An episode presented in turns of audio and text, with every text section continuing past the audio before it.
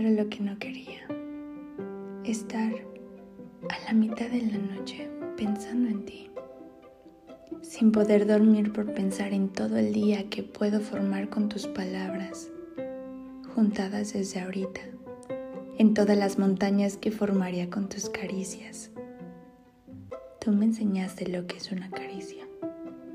Me lo dijiste temblando para que yo temblara contigo yo sé que cuando me hablas de algo tierno me da una vuelta de 360 todo el cuerpo, sin que tú lo llegues a notar. Sé disimular que no me tiemblan las piernas. Esta, cariño, es la primera letra que te escribo desde adentro. Esta. Cualquier palabra es buena para decirte que te quiero, que sí, que la verdad sí te quiero. Cualquier palabra, cariño. Esta, cariño, es la primera palabra que te escribo desde adentro. Te digo, excusado. Por ejemplo, con todo mi cariño. Se puede formar un día entero, aunque mis palabras no derramen la miel que tú derramas.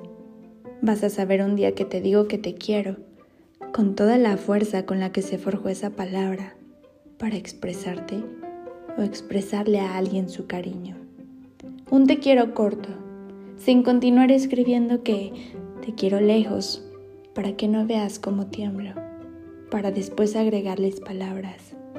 Un te quiero mucho, por ejemplo. Dos palabras que se hicieron para expresarse específicamente a alguien más que haga sentir la necesidad de articular estas letras. Te quiero. Las palabras obligan a las personas a expresar sus emociones.